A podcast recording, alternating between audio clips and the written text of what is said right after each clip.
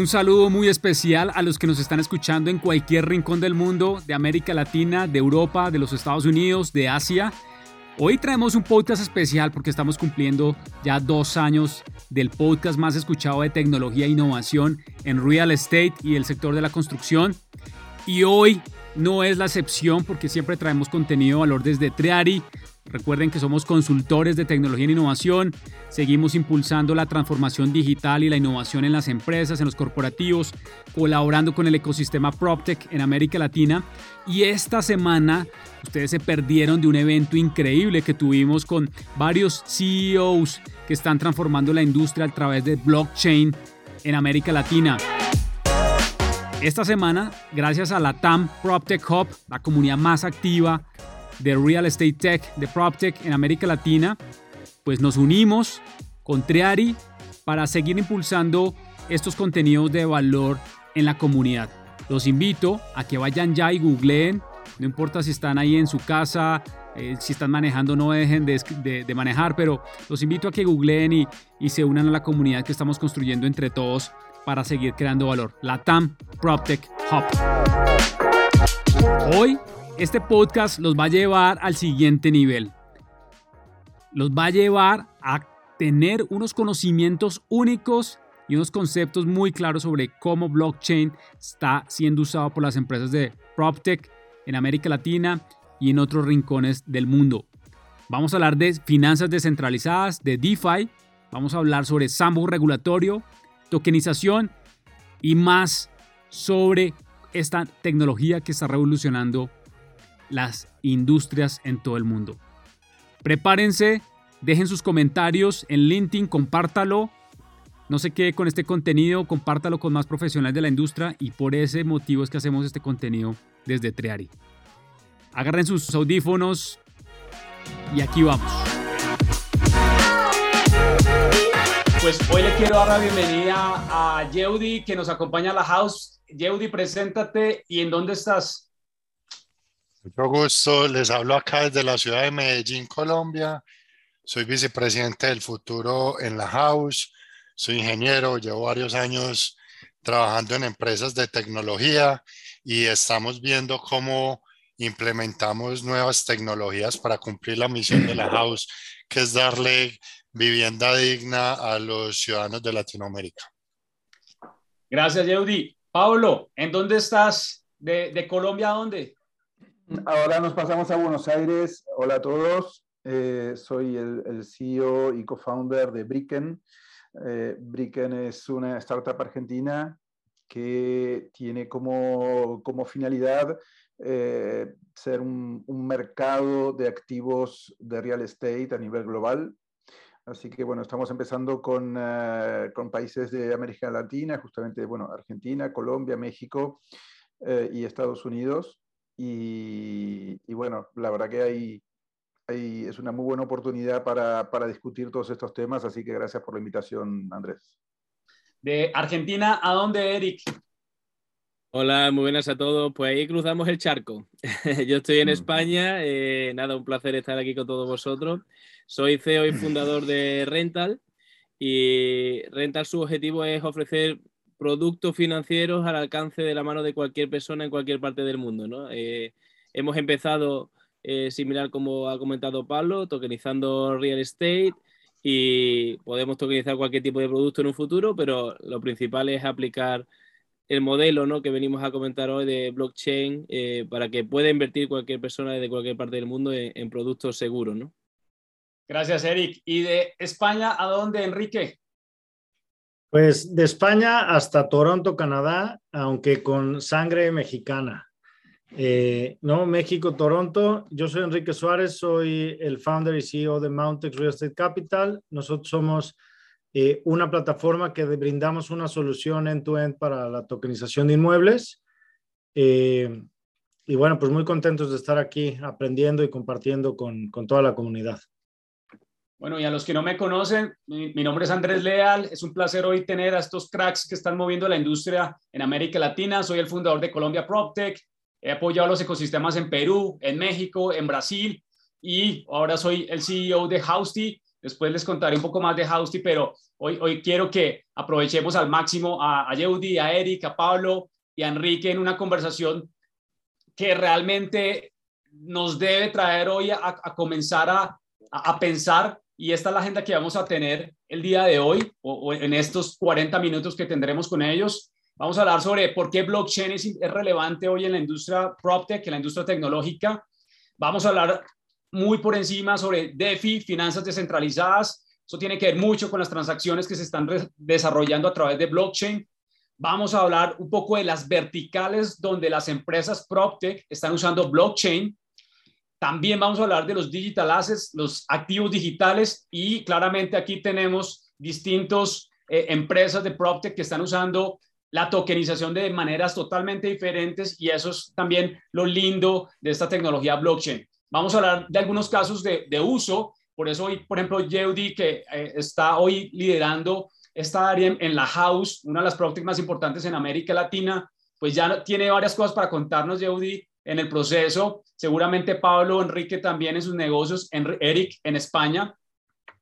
Y vamos a hablar de uno de los temas más relevantes que lo estamos hablando tras bambalinas con, con nuestros panelistas, es el sandbox regulatorio. Tal vez para ustedes que son corporativos es la primera vez que escuchen que es un sandbox regulatorio, pero la industria fintech se mueve sobre los sandbox regulatorios y la industria de PropTech también se debe mover sobre los sandbox regulatorios y vamos a hablar allí conceptos muy básicos de, de sandbox regulatorios. Esta será nuestra agenda del día de hoy. Así que los invitamos a que pueden tomar fotos. Eh, esto lo vamos a publicar en nuestra comunidad el día de mañana en YouTube. Así que si no alcanzaron a, estar hoy en nuestro evento, pues lo van a poder ver en YouTube. Bien, iniciemos.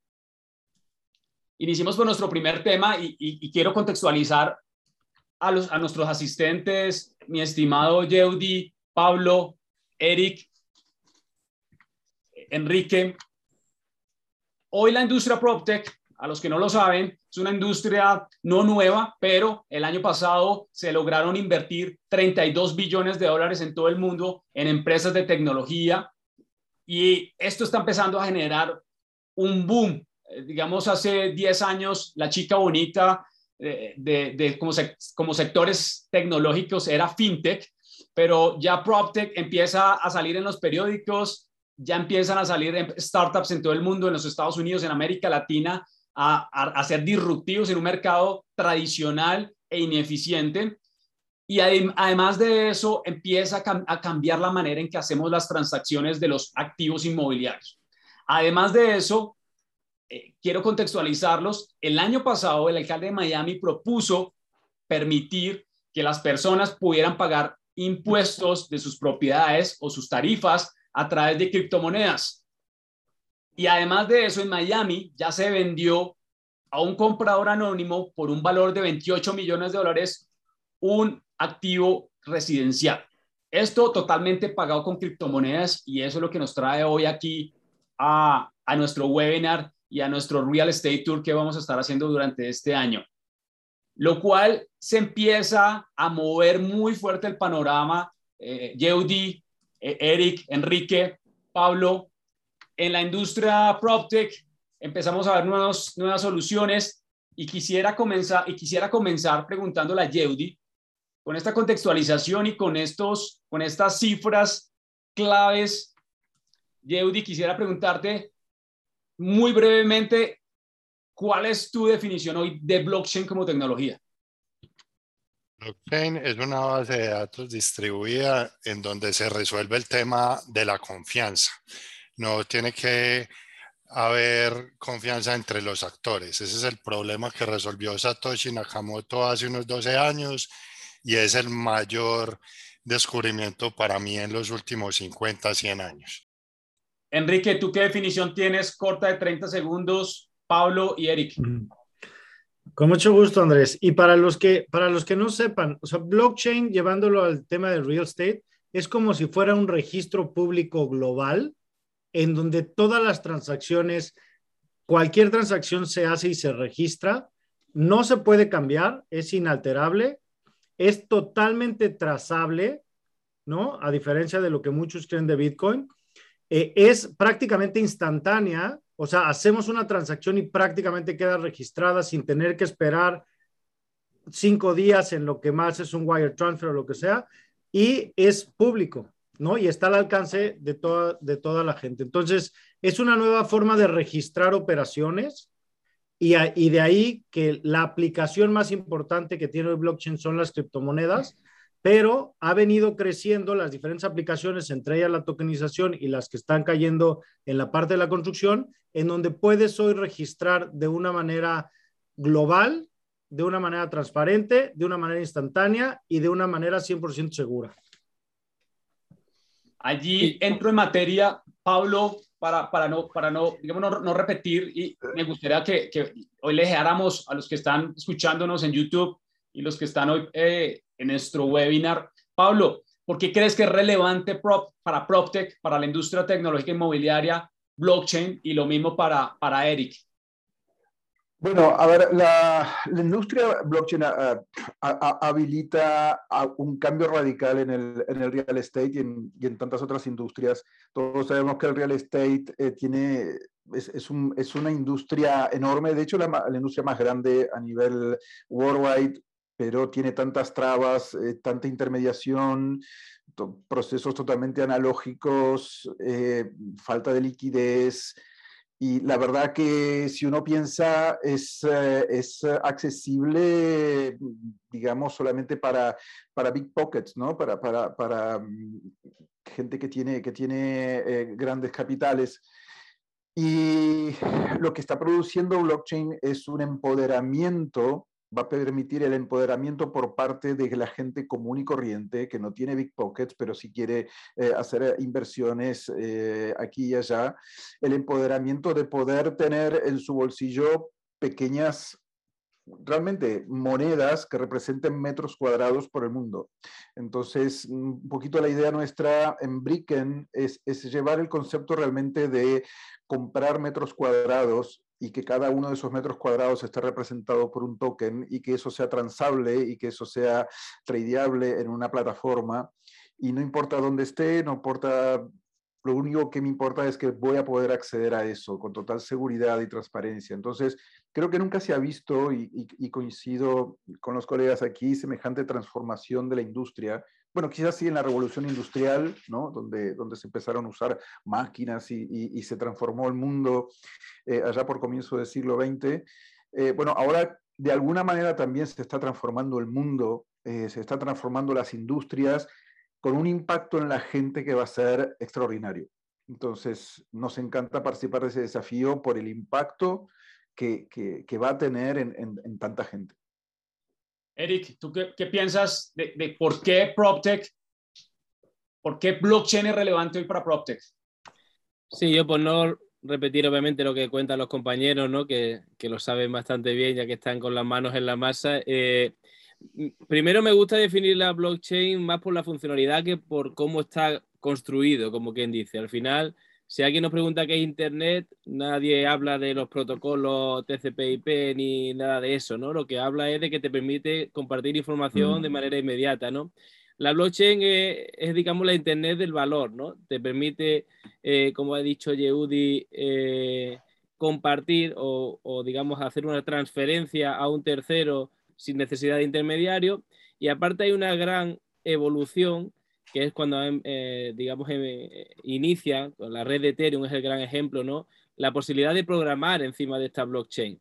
Esto hace que el, el, el, número de casos de uso se multiplique, se multiplique tanto que yo creo que todavía no vislumbramos el cambio que va a suponer. Es decir, yo creo que estamos como hace, el ejemplo más clásico es el Internet, porque nos ha supuesto un cambio tan grande en los últimos 15, 20 años, pero es que ahora la evolución es aún más rápida, gracias a que el Internet nos permite que todo el mundo estemos conectados mucho más rápido, ¿no? De hecho, la conferencia que estamos haciendo hoy desde todas las partes del mundo, hace 15, 20 años seguramente ni nos conoceríamos, cada uno tendríamos nuestro negocio en nuestro... Y ahora nos vemos como el que tiene un negocio al lado, ¿no? Una oficina al lado. Así que yo creo que es una, una revolución lo que va a ocurrir. Nos permite esta tecnología hacer lo que ya estamos haciendo, que no quiero adentrarme porque creo que lo vamos a hablar después, y mucho más de lo que todavía no sabemos que, se va a hacer. Así que sin duda tengo unas expectativas enormes y por eso al final dedico todo mi tiempo ¿no? a, seguir eh, en este proyecto y, en este mundo. Sin duda, concuerdo con Eric y, con, con los que han comentado, es que blockchain sí va a permitir transformar y revolucionar la industria de, de PropTech con las empresas de tecnología, que son las que tienen los equipos de tecnología, las personas para poder desarrollar las soluciones que demanda la industria y por otro lado, como dice Eric, creo sí firmemente que todavía estamos en la primera era del uso de blockchain en real estate. Creo que tenemos todavía mucho por trabajar, mucho por invertir, y seguramente lo estaremos hablando en la conversación. Los corporativos que nos buscan y usualmente asesoramos creen que esto es como la varita mágica para generar liquidez, y ahorita lo vamos a hablar con, con Enrique y, y, y con Heudi. Todos creen que esto es como la varita mágica, pero esto también requiere una infraestructura tecnológica requiere una inversión importante para poder empezar a hacer desarrollos y tener proyectos viables. En ese sentido, quisiera preguntar, y, hoy con Yeudi y, con Enrique, para que empecemos a hablar de DeFi. Lo tenemos en nuestra agenda, los que nunca han escuchado de DeFi, y hay una gran eh, expectación en, los, en, San Francisco, en los Estados Unidos, inclusive en América Latina, donde inclusive Gabriel Gruber de ex eh, Properati eh, decidió crear una startup de DeFi y hay mucho escepticismo, hay mucha confusión en torno a las finanzas descentralizadas. Dijimos desde el inicio que todo el real estate pasa por una transacción, la compra, la renta vivienda, eh, el acceso a un activo inmobiliario, todo pasa por una transacción y DeFi hace parte del ecosistema de productos y servicios habilitados por blockchain. Y esto, como lo decía Eric, Enrique, pues viene a reemplazar claramente a los intermediarios financieros, a los que nos están aquí acompañando por los bancos de México, de Colombia, de Chile, que están aquí hoy en nuestro webinar. Pues estos productos a través de blockchain vienen a reemplazar el intermediario financiero y claramente a través de, de software donde cualquier persona en el mundo, como lo dijo Eric, puede acceder a comprar y como lo dijo Pablo, acceder a un bien, a un activo inmobiliario. Empecemos por Enrique. ¿Qué perspectivas tú ves en DeFi? ¿Qué, nos puedes contar más de DeFi, Enrique? Y luego Jody. Sí, gracias, Andrés. Las, finanzas descentralizadas eh, de alguna manera surgen hoy con todo este movimiento de Web 3.0, en donde blockchain, al ser este libro de registro, porque no es nada más para el tema inmobiliario, sino es registras lo que sea, ¿no? Y es por eso que hemos visto NFTs y cosas que siguen surgiendo y productos que van a surgir. Puedes tú registrar una transacción.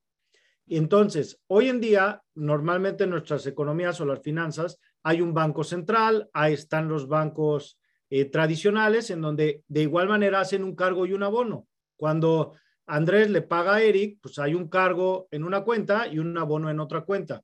Pero esa información vive en el sistema del banco. Lo que está haciendo DeFi es que al registrar esa misma transacción de cargo y abono, pero ahora en blockchain, pues ya no necesitas al banco para, para que sea el, intermedia, el intermediario o el, el que te dé la confianza de que abonó en una cuenta y cargó en otra. Entonces, muy sencillo, obviamente hay muchas implicaciones arriba, pero muy sencillo, eso es lo que viene a resolver las finanzas descentralizadas. Están, el registro existe, pero existe en blockchain, que es una red mundial donde se registran todas las operaciones.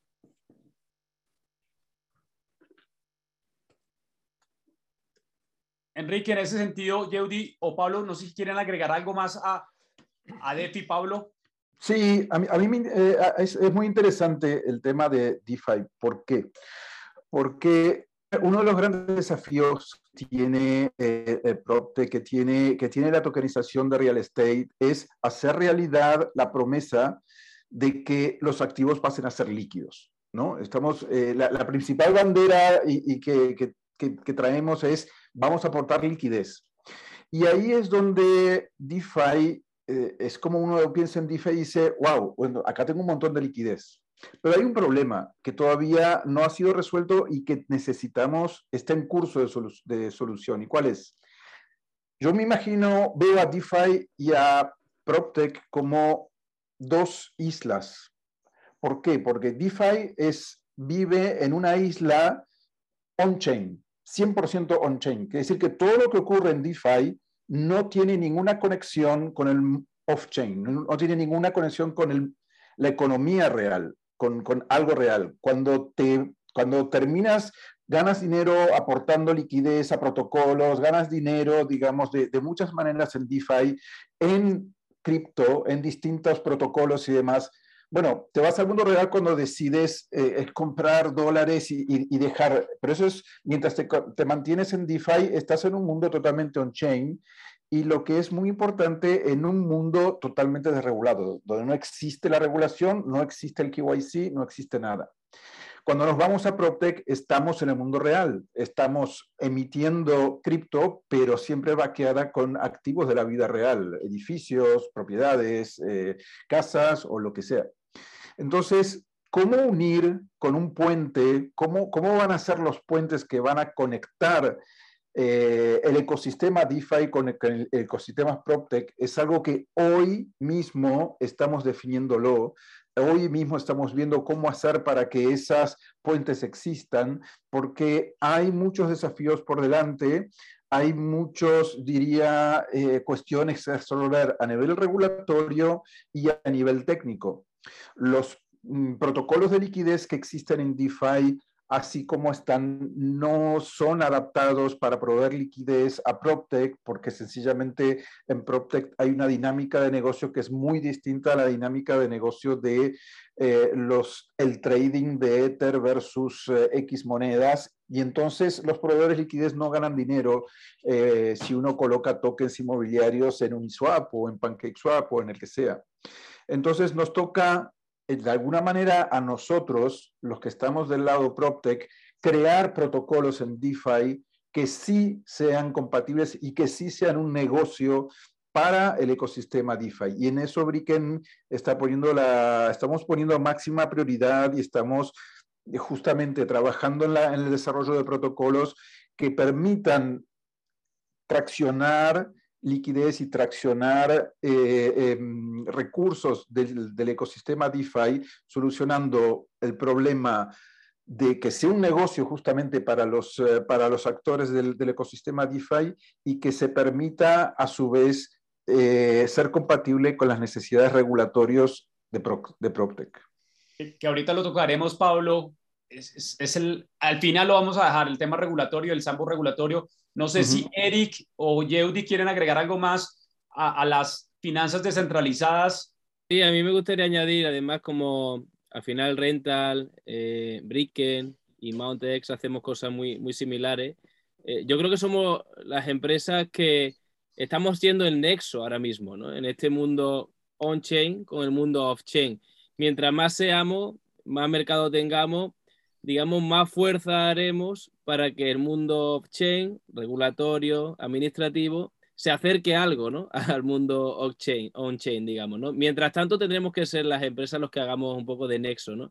Y en cuanto a DeFi, sí me gustaría no pasar por alto que eh, obviamente la liquidez, como dicen los compañeros, es un poco uno de los valores que siempre llevamos por delante, aunque hay obviamente que hacer mucho para optimizarlo.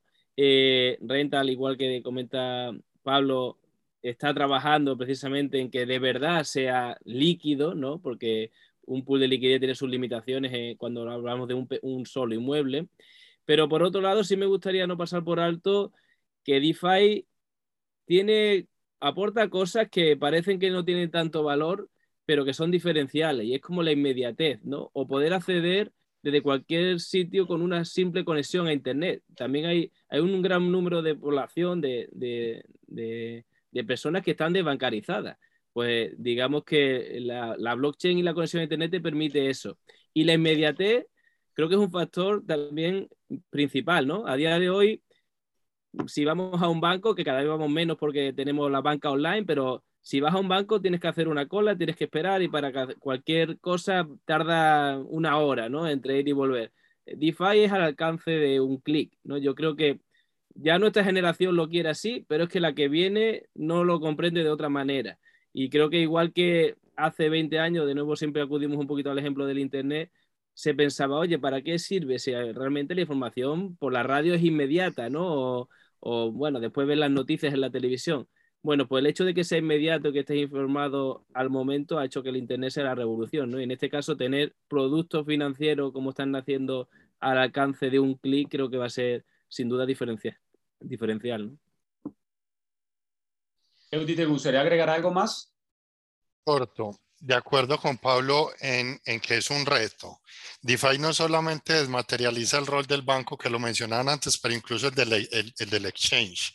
Es una transacción totalmente peer-to-peer y sin KYC. Eh, eso hace que sea muy poco compatible con cómo funciona real estate hoy por hoy, donde el registro es centralizado por excelencia. O sea, ese es el rol de la oficina de registro, así es como funciona legalmente. Entonces, digamos que, que ese es el reto y en eso estamos todos los que estamos aquí. Exacto. Y ese es, el, ese es el reto. Yo creo que lo dijo eh, Eric, cómo unimos fuerzas entre el ecosistema de PropTech a nivel mundial y en América Latina para movilizar a los actores que participan para empujar pues, las soluciones, ¿no? Que es lo que al final queremos todos, que, que realmente las personas, los clientes, los usuarios, los inversionistas puedan acceder de manera fácil a, a este tipo de soluciones. El tercer tema... Yo creo que la fuerza, por desgracia, no la vamos a poder hacer llamando a las puertas, sino más bien creando buenas empresas con, mucho, con muchos usuarios y, y, al final eso es lo que un poco llama la atención ¿no? de, de, los reguladores. Si, si, no, de momento, llamando no nos van a atender, creo yo. Qué buen punto. Tercer punto que me gustaría que tocáramos en nuestra agenda, mis estimados eh, Eric, Enrique, Pablo y Yeudi, es ¿Qué verticales ustedes ven de PropTech donde blockchain puede entrar a permear la industria comercial, residencial, logístico, retail? Eh, me gustaría que quién quiere levantar la mano y, y, dónde ven ustedes un potencial inicial. Sabemos que hay, hay, hay distintas barreras para, para poder empezar a, a, crecer, pero Pablo, empecemos. ¿Dónde, dónde ves tú sí. esas oportunidades iniciales? A ver, nosotros ahora inicialmente la, la, la respuesta es, es, un poco todas y ningunas, porque eh, nosotros estamos empezando y lanzando, a punto de lanzar ahora en Colombia, por ejemplo, la, la tokenización de, una, de un fondo inmobiliario eh, tradicional, boutique, eh, todo analógico de, de, esos asset managers que con el, a lo largo de 20 años han juntado eh, clientes, eh, digamos, eh, de, de, de, bolsillo grande, con, haciéndolos invertir en real estate y, y, bueno, 20 años después se encuentra con un patrimonio de 200 y pico millones de dólares con mil inversores. Y patrimonios de todo tipo. Ahora, el problema es que este asset manager no puede, eh, digamos, no puede crecer y sobre todo no le puede dar liquidez a sus inversores y, entró en una etapa de crisis y nos vino a buscar para que lo ayudemos. Y vemos cómo eh, la tokenización de todo ese fondo va a ser una, un, diríamos, una, transformación completa de su negocio y le va a permitir eh, ir reemplazando con el tiempo todos los, los, los, actuales inversores en pequeños inversores y ahí va a venir toda la liquidez eh, a través de un, de un vehículo regulado. Entonces, la respuesta para mí es que vamos a transformar toda la industria, cualquier tipo de vertical, probablemente los, eh, los, los, sectores más que más traccionan van a ser los sectores eh, que más dinámica tienen hoy, probablemente por la pandemia y demás, pero vemos muchísima dinámica en los sectores de logística y en, en, en los sectores residenciales y en hoteleros, ¿no? En, en esos tres sectores que están renaciendo y, y, demás, vemos muchísima, muchísima actividad, menos en el corporativo eh, y todavía nosotros en, retail probablemente todavía bueno, está un poquito más, eh, más retrasado, pero en el fondo, ya sea directamente o a través de la tokenización de estos fondos inmobiliarios que son cross, eh, sí que vamos a, estar terminando de, cambiar toda la industria. Es eh, fuerte. Pablo, pero yo te quería preguntar, ¿qué tanta resistencia has encontrado tú en el mercado? Enrique, también me gustaría preguntarle eso. Seguramente Yeudi tiene otra dinámica donde está en la house, pero ¿qué, ¿qué, tantas barreras han encontrado ustedes en los líderes, en los corporativos, en los fondos porque todos creen también que esto es, insisto, la varita mágica y no es así. Y, y no, eh, es... Tu, Pablo o Enrique?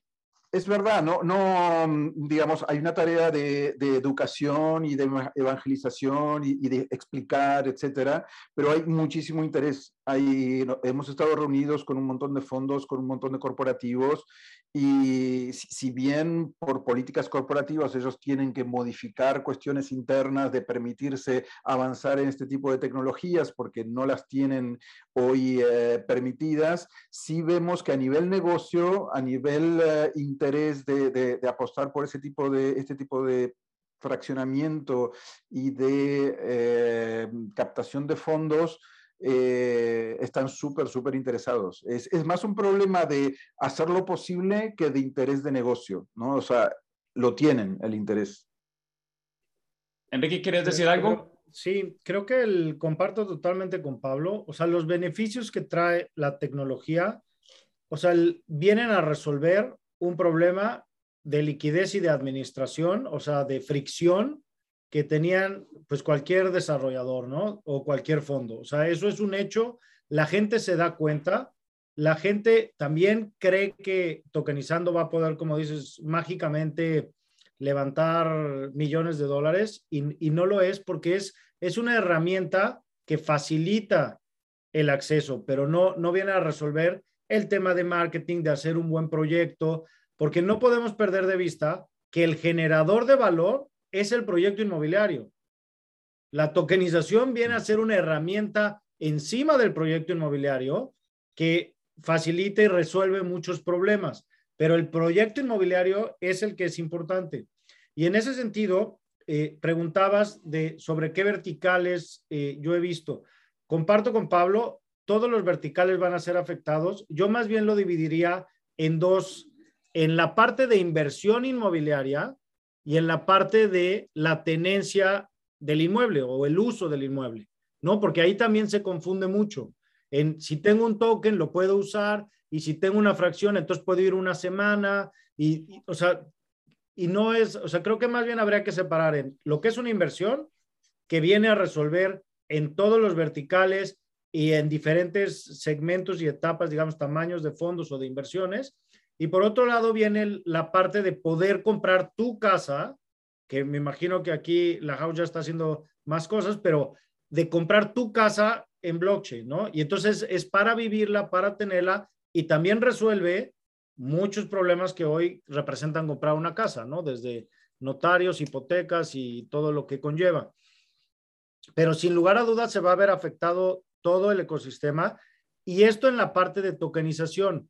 Pero también quisiera eh, eh, dejar aquí en la mesa, aunque nosotros estamos en tokenización este panel, blockchain viene a cambiar pues también la industria de la construcción como tal, ¿no?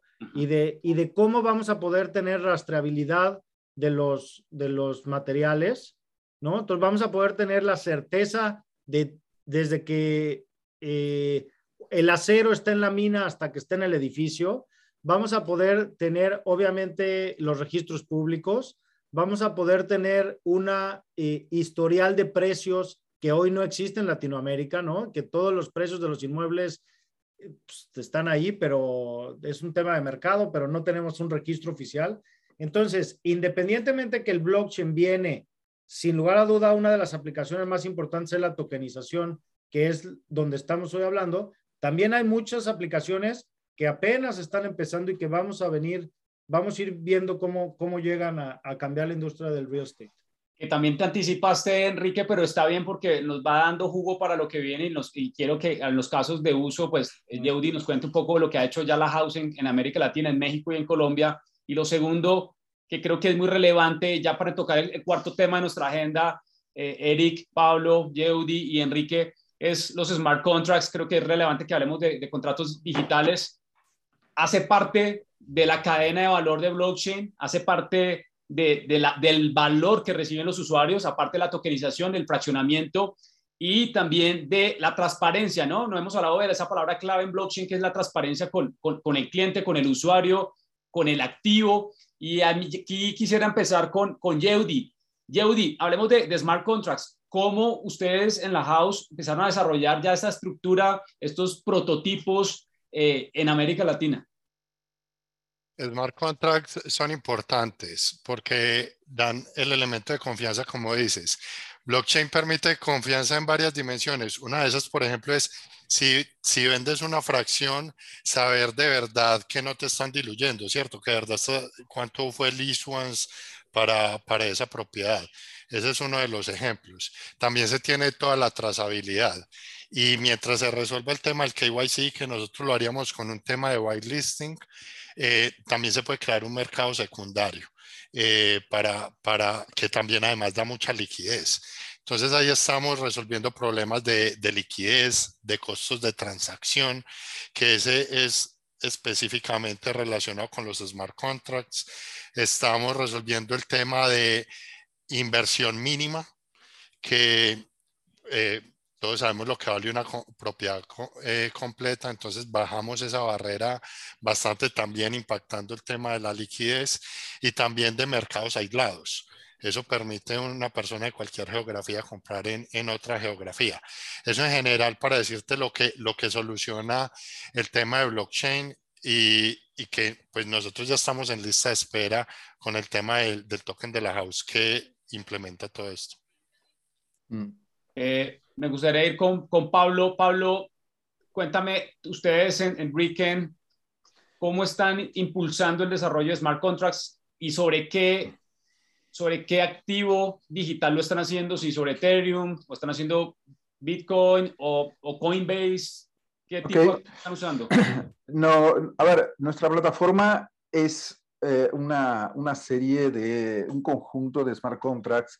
Eh, se habla mucho de Web 3.0, pero para ponerlo un poquito en contexto, Web 3.0 eh, es, es ni más ni menos que una aplicación esté alimentada por smart contracts. Es que cualquier cosa que tú hagas en esa aplicación, que compras, que vendas, que, que registres, etcétera, en realidad lo estás haciendo contra la blockchain no lo estás haciendo contra un sistema centralizado, si directamente le pegas a la blockchain y directamente le pegas a programación que está ejecutándose en la blockchain. Te voy a poner un ejemplo. Eh, cuando alguien, nosotros tenemos un order book, entonces ese order book tú puedes poner órdenes de compra u órdenes de venta y entonces al poner una orden de, de venta, por ejemplo, para venderme un metro cuadrado que tengo en Londres, eh, hay un smart contract que se encarga de que si alguien pica, agarra esa orden de venta mía y la acepta, automáticamente se ejecutan las condiciones que se pusieron para esta transacción. Entonces, todo ocurre automáticamente, todo ocurre sin que nadie tenga que estar eh, validando absolutamente nada, porque todo está validado por el smart contract en sí. Entonces, cuando las aplicaciones empiezan a estar eh, siendo eh, manejadas y, siendo construidas sobre smart contracts es cuando realmente vemos el beneficio de blockchain en la práctica, ¿no? Em, nosotros actualmente, bueno, elegimos Ethereum como, como tantos otros por ser el protocolo líder eh, en, lo que hace smart contracts. Em, creemos que, es, un, es, un, excelente un excelente protocolo, pero que, bueno, que tiene problemas actualmente de escalabilidad, con lo cual han surgido una serie de eh, soluciones que se llaman de, nivel 2, eh, que permiten, digamos, este, bajar los costes de, de fees que Ethereum actualmente tiene por ese problema de escalabilidad. Así que estamos con una solución de, de, de Layer 2 y estamos muy cómodos ahí y, la verdad que, eh, digamos, eh, seguimos apostando por Ethereum. Tocaste un tema, Pablo, y, aquí quiero abrir la discusión, Eric, y Enrique y Heidi, ya para ir terminando en nuestro último tema sobre el sambo regulatorio y sobre casos de uso que quiero que nos lo cuentes, Yeudi. Las personas preguntan, inclusive los, los corporativos preguntan, oiga, es que Bitcoin es muy inestable es muy riesgoso. Y recientemente Proper, eh, Propty, que es una de las eh, startups más potentes en los Estados Unidos en blockchain, liderada por una rusa, eh, empezó a trabajar con una moneda estable que es el USD Coin, que es el nuevo dólar digital en los Estados Unidos. ¿Qué piensan ustedes? ¿Creen que las plataformas de blockchain en PropTech deberían irse por una moneda estable o irse a una volatilidad como lo tiene Bitcoin. ¿Qué, piensan ustedes? Y, y, ahora esa discusión me gustaría empezar por, por Eric. Sí, pues evidentemente al final depende un poco el perfil de inversor que esté en tu plataforma, ¿no? Si es un inversor muy cripto, normalmente él tiene sus fondos en cripto, esa volatilidad la tiene más que asumida, eh, es su día a día, como quien dice, y, te invertirá con, con esa cripto que él tiene, ¿no? Nosotros, por ejemplo, como ha hablado Pablo, que trabajaron y, o siguen trabajando en la red de Ethereum, nosotros inicialmente trabajamos en la red de Ethereum, es verdad que los costes de gas eh, eran un disparate en aquel momento, y ahí nos pasamos a la, a la red de, de BSC, a la Binance Smart Chain. Y aquí, en su momento, el primer inmueble que vendimos fue totalmente pagado con Ether y ahora son pagados con BNB, ¿no? Pero nosotros sí decimos que cuando sacamos un inmueble ya te olvidas de la volatilidad. Al final el cripto es un medio de pago y en el momento de pagar eh, lo que obtienes es un token respaldado por un inmueble, respaldado por un préstamo participativo en nuestro caso que está respaldado por el inmueble eh, a, su vez, ¿no? por, por ser eh, específico.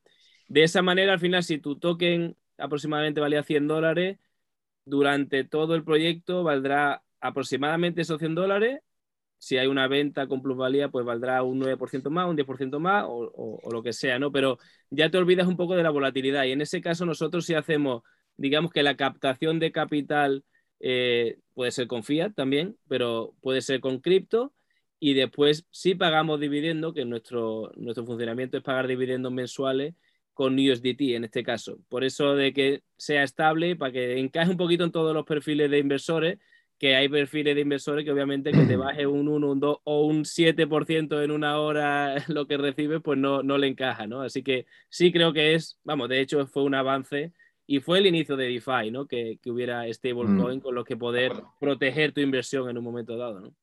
¿Qué, qué opina Enrique en, en Toronto?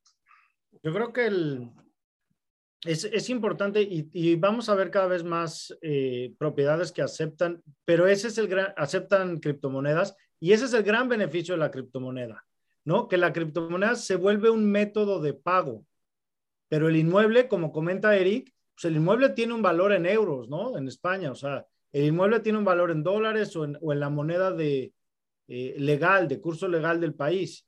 La criptomoneda no es que estés cuando tú dices, es que se compró, ¿no? Mencionaba, se compró en Miami un inmueble en Bitcoin. Realmente simplemente, o sea, están recibiendo, es como si lo vendieras en euros, en dólares o en wons. O sea, al final es una moneda, pero el inmueble tiene el valor real. Entonces creo que cada vez, otra vez, hay muchos beneficios, cada vez lo vamos a ver más. Creo que eh, hoy nosotros también en Mountain ya aceptamos, aceptamos eh, seis criptomonedas y, todas se convierten en fiat porque el inmueble tiene un valor en fiat y es lo que le da este respaldo. Y las stablecoins pues vienen a ayudar de una manera enorme a que realmente haya una absorción de las criptomonedas en el mundo y que haya un uso. Porque tú inviertes en un inmueble tokenizado con Bitcoin y si mañana vale 60 mil o mañana vale 30 mil, pues el inmueble sigue teniendo el mismo valor. Entonces, la stablecoin te permite pues ser mucho más transparente, ¿no? Y mucho más a la hora de, sobre todo de los dividendos, como comentaba Eric, de, de regresar, pues tú regresas tus dólares, ¿no? Mm. ¿Quieres agregar algo, Pablo y yo? Sí. Pablo. A, ver, eh, las stablecoin que USDC es, es básicamente una, una stablecoin, una, una cripto que está vaqueada en dólares, ¿no? En depósitos en dólares, etcétera. Y eso, bueno, ha permitido, así como DAI y, algunas otras, eh, tener un punto de referencia, ¿no? Y no estar flotando por todos lados, o, cada vez que flotas y subes y bajas, bueno, te referencias a una cripto que, bueno, te agarras de ahí y, y te comparas contra eso estable. Pero en realidad, creo que si pensamos esto llevado al mundo PropTech y al mundo del real estate, hay, hay como un, un, gran proyecto que tenemos a más largo plazo y creo que esto va a implicar también una serie de alianzas con, con los colegas y con toda la industria de crear los estándares para que sea posible emitir una stablecoin vaqueada en real estate. No un token de, de, este edificio, este edificio, no, sino que todos esos tokens backend a un stablecoin eh, que, que, permita que la industria del real estate pague, cobre, que pagues acero, que pagues ladrillos, que pagues esto, que saques créditos, que los devuelvas en ese stablecoin propio del real estate. Entonces, me parece que eso es súper interesante, que eso es un challenge que tenemos a futuro como industria, eh, tanto a nivel de real estate como a nivel PropTech, y que va a ayudar un montón eh, tener una stablecoin de la industria propiamente, vaqueada en todos los tokens que se están emitiendo. Seguramente ese será el futuro, Pablo, coincido contigo, y que seguramente será por regiones, ¿no? Yo creo que llegaremos allá. Un stablecoin por regiones, Asia, en Europa, en Estados Unidos, otro en Latinoamérica, al final es una, cuestión de definir los estándares, es una cuestión de, definir, digamos, ciertas cuestiones que tengan que ver con compatibilidades, eh, entre, entre interoperabilidades, entre las distintas blockchains, etcétera, pero con un objetivo común, un objetivo común que sea de, permitir la, la emisión de stablecoins que tengan demanda, que tengan, que sean requeridas y que puedan estar sostenidas, así como el USDC está vaqueado en dólares, depósitos en dólares y demás, que esté vaqueada en, en, tokens de real estate, que a su vez tengan atrás real estate eh, duro y, y, y, existente, ¿no? Así que eso es algo muy interesante. Yeudi. La volatilidad de Bitcoin es el precio que se paga por un activo que en los últimos 10 años se ha valorizado en un promedio de 170%, o sea que me la llevo sin, sin ningún problema. Y depende del horizonte de tiempo, ¿no? En, corto plazo te puede pasar lo que pasó hace poco, que, que bajó de 60 a 30, pero nadie, nadie que haya permanecido en Bitcoin por más de cuatro años ha perdido. Entonces, eh, como comentario general no le veo problema, incluso para, para devolver los rendimientos Bitcoin. No puedo decir lo mismo del resto de las 7000 eh, coins que existen. Em, sin embargo, como el horizonte de tiempo, nosotros, por ejemplo, para pagarle al constructor es más corto, nosotros, dependiendo del acuerdo que se llegue con el constructor, si, si hacemos conversión inmediata. Listo. Ya, para ir finalizando los últimos dos temas, me gustaría que habláramos de los casos de uso de, de, de, blockchain en la industria PropTech. Y me gustaría seguir contigo, Heudi, y luego pasamos a Enrique, que creo que también tienes algún caso ya, Pablo seguramente también, y Eric en, España, en Europa. Yeudi, cuéntanos un poco del caso de la House en México y Colombia, muy brevemente, cómo fue el proceso, con, con quién se conectaron para, para avanzar en, el, en el, prototipo? Muy, muy, muy breve. Eh, aún está en despliegue y de hecho solamente está activado en un par de proyectos, ¿cierto? Porque estamos aprendiendo el proceso, pero en los dos y en los dos países ya hemos registrado ventas. ¿Qué particularidad hemos encontrado y no es sorpresa? Han sido compradores internacionales. Ahí es donde se encuentra más el valor, porque un Wire te está valiendo 30 dólares, el pago por Lightning, Bitcoin tiene la opción de Lightning o on-chain, eh, vale en la práctica cero. Eh, entonces, digamos, esos son los casos de uso concretos donde ya tenemos ventas realizadas. Uno que mencionaba hace poco que estamos en lista de espera y, prontos a, lanzar es el tema de tokens, que además permite fraccionalizar que, bueno, no, no, no vale la pena explicarlo porque aquí todos son expertos en el tema. Y, y el tema de notarías digitales. Son los tres, digamos, que, que, que la house está en este momento implementando y, y, hay más por venir. Uno que se me viene a la mente es que también va a salir pronto, es el préstamo para la cuota inicial con Bitcoin como colateral, porque una de las resistencias es que es un evento taxable el, vender el Bitcoin para tener la propiedad y, y como las ganancias son tantas, entonces el impuesto es bastante. Pues si usted tiene un préstamo en stablecoin eh, y con eso puede pagar la propiedad, se, se quita una barrera grande y, y, con eso vamos a salir prontamente también. Mm. Enrique, eh, en, México, en, en, Toronto, cuéntanos algo de, de, los casos que has visto o, ustedes ya tienen en Mountex. Sí, nosotros, como, como Mautex, pues nosotros estamos enfocados en la tokenización de inmuebles, en, en las inversiones, ¿no? En México, en, en Canadá y en Estados Unidos. Eh, sin embargo, de los casos interesantes que he visto es obviamente el tema del registro público, el poder tener el registro público.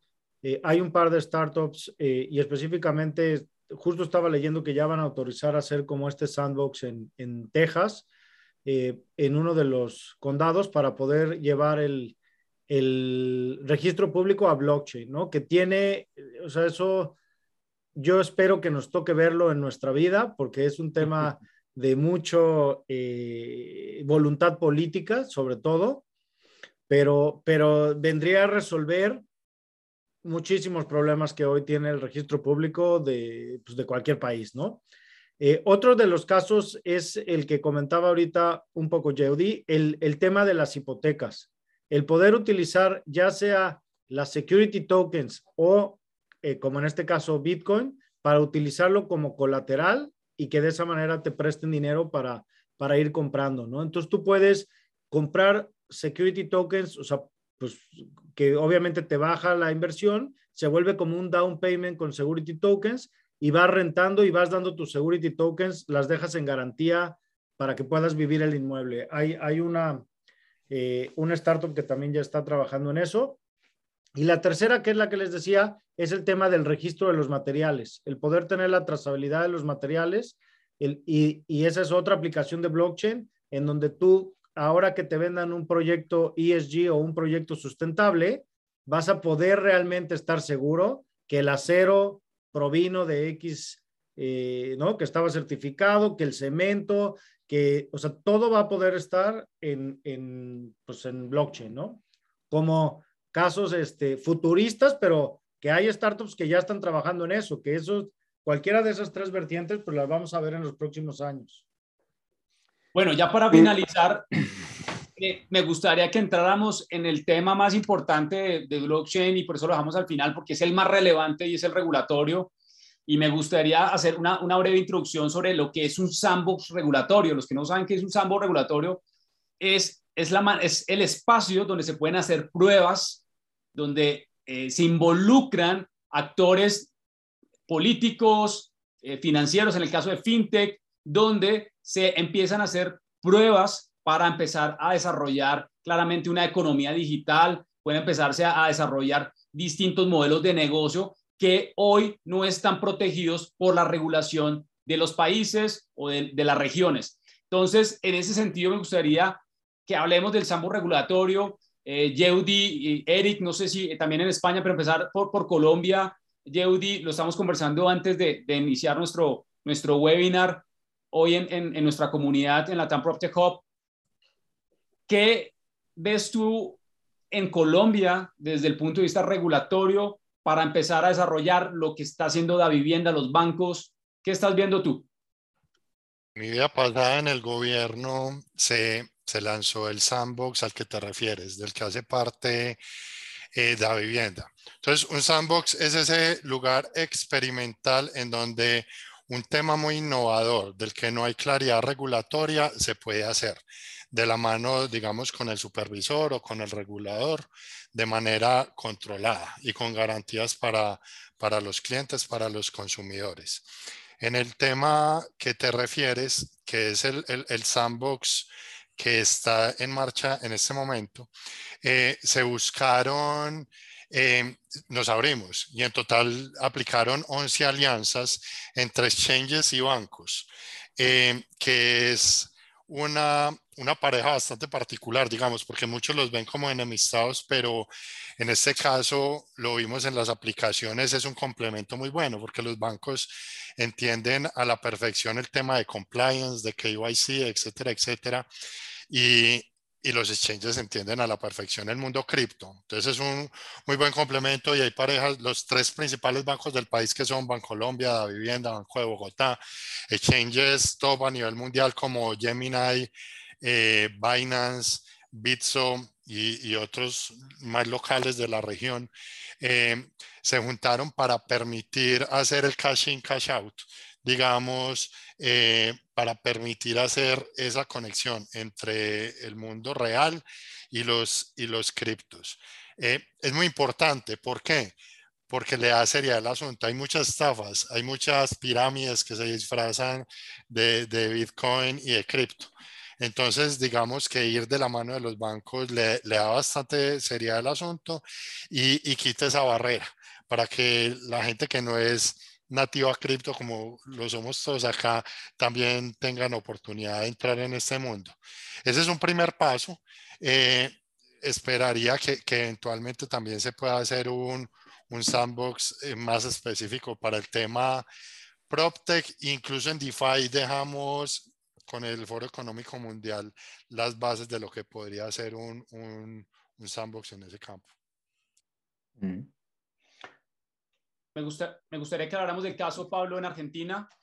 Sí, nosotros lo que hicimos aquí en, en, Argentina es algo, tomamos otro approach porque, bueno, no, no, no, teníamos sandbox aquí en Argentina, entonces directamente, bueno, fuimos a tocar el timbre al regulador y a proponerle, a decirle que necesitábamos eh, y queríamos estar regulados, queríamos eh, poder eh, tokenizar y transaccionar eh, propiedades de real estate mediante cripto y etcétera, y, y, queríamos estar regulados, no queríamos hacerlo, digamos, en forma como outsiders o como porque no nos parecía, bueno, no, me parece que tenemos que brindarle a nuestros inversores máxima tranquilidad y máxima, digamos, este, no podemos estar jugando con que eh, si el día de mañana nos, nos, nos van a, a, a, hacer un shutdown por el hecho de hacer oferta pública no autorizada.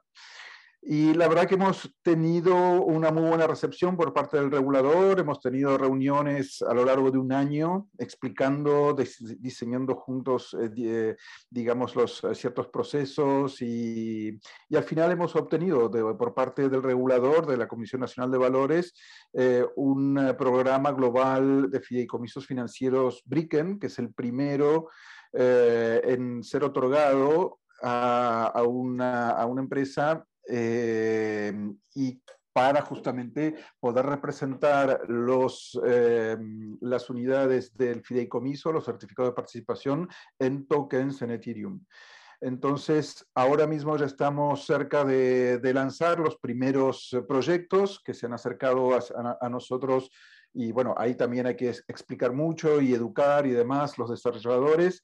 Eh, bueno, hemos, hemos eh, hecho así webinars como este con desarrolladores y, y bueno, ya estamos prontos a, lanzar los primeros proyectos con oferta pública, proyectos tokenizados eh, y colocados públicamente con el, eh, digamos, con el estatus de oferta pública de la Comisión Nacional de Valores. Así que eh, es algo, un, hito importante para nosotros y, y, para la comunidad en general, porque de alguna manera es un leading case bueno, seguro en Argentina, pero probablemente también a nivel regional. Así que es, eh, no, no, queda otra que caminar, ese, hacer ese camino que a veces parece tedioso, parece, ¿no? Eh, uf, eh, otra vez con la... Pero no nos queda otra, no nos queda otra porque no podemos ir y, y, meter a la gente en caminos inciertos y, y, además los desarrolladores tampoco les gusta, se empiezan a sentir incómodos con que, bueno, ¿y cuán legal es esto? ¿Y qué,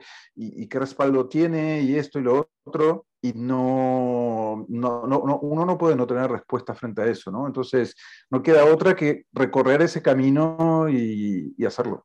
Y, yo creo que un ejemplo que tenemos que tener nosotros como industria PropTech en, en, América Latina es lo que ha hecho FinTech en la región, mm. acoplándose al compliance, al, al, a la regulación de cada país para poder eh, operar su modelo de negocio en, en, en cualquier país de la, de la, región. Yo creo que es el reto, no es fácil y eso sí o sí requiere recursos para las startups para poder ir evolucionando y yo creo que también juega un papel muy importante, seguro Yeudi lo sabe, es el, el lobby de, de, los gremios, de los ecosistemas digitales en cada país, en México, en Chile, en Colombia, Aquí uh -huh. estamos mucho más avanzados, pero creo que Argentina, según, sin duda, es, es de, los, de los líderes en, en, en, en, todo el tema de regulación para blockchain. Enrique, tú que también vi, hace muchos años empezamos a hablar que en México era difícil. Cuenta un poco de, de tu versión de México y, y, Eric, cerramos nuestro, nuestro webinar.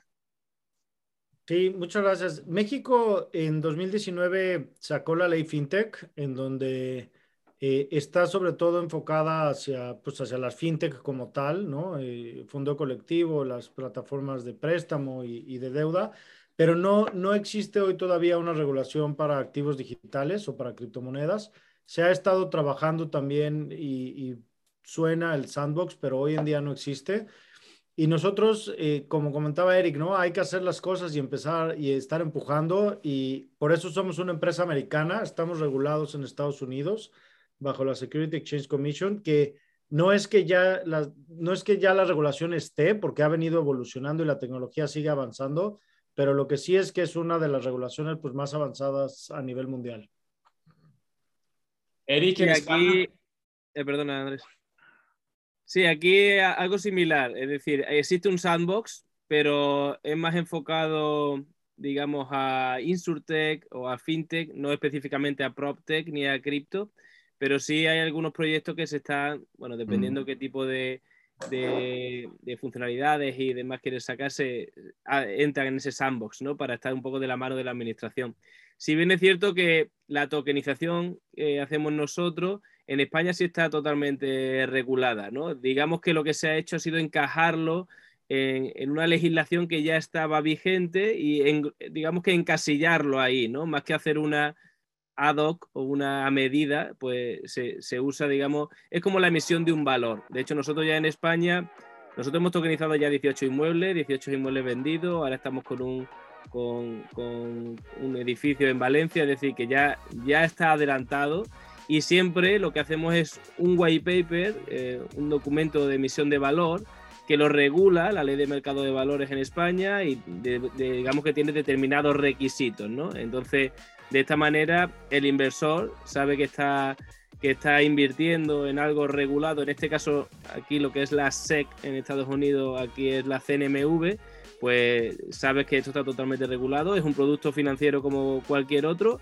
y tienes que cumplir determinados requisitos, ¿no? Así que esa parte por lo menos sí, sí está avanzada en España y por eso os comento que al final sí estamos ya avanzados, sí hemos lanzado ya proyectos, sí están vendidos, sí están cerrados, aunque obviamente hay muchas nuevas funcionalidades que hemos comentado y han comentado ante los compañeros que se van a seguir haciendo y sí es importante estar un poco de la mano de, de esa de ese sandbox, de esa regulación, ¿no? Para no salir, sacar los pies del, del texto, ¿no? El texto.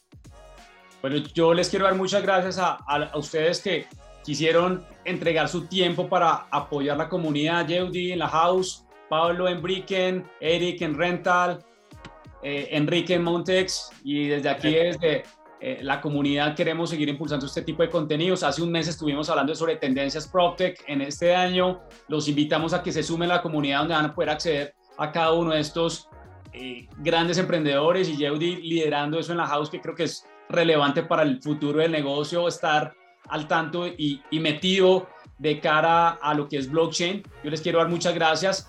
Este webinar lo van a poder ver mañana en YouTube. A los que por ahí hicieron preguntas, pues los invitamos a que investiguen y se sume a la comunidad, porque ahí estamos compartiendo constantemente contenido de valor para, para construirnos entre todos el ecosistema y educarnos. Yo creo que eh, Pablo lo dijo, esto es un tema de, empezar a educar y formarnos y empezar a aprender para eh, no caer en esos riesgos, Pablo, eh, de, caer en, negocios raros y, caer de pronto en, en, esos eh, personas que venden humo con todo el tema de blockchain y que lastimosamente ya se ven este tipo de casos. Pues yo le quiero dar muchas gracias y a todos los que se unieron a nuestro webinar, a nuestra comunidad en, en PropTech en América Latina.